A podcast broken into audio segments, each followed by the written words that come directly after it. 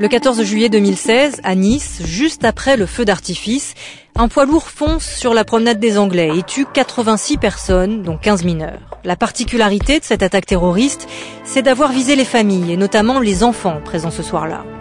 Alors que s'ouvre le procès, France Info est allé à la rencontre de ceux dont la vie a été bouleversée par cette soirée. Attentat de Nice, les enfants du 14 juillet, un podcast original France Info à retrouver sur l'application Radio France.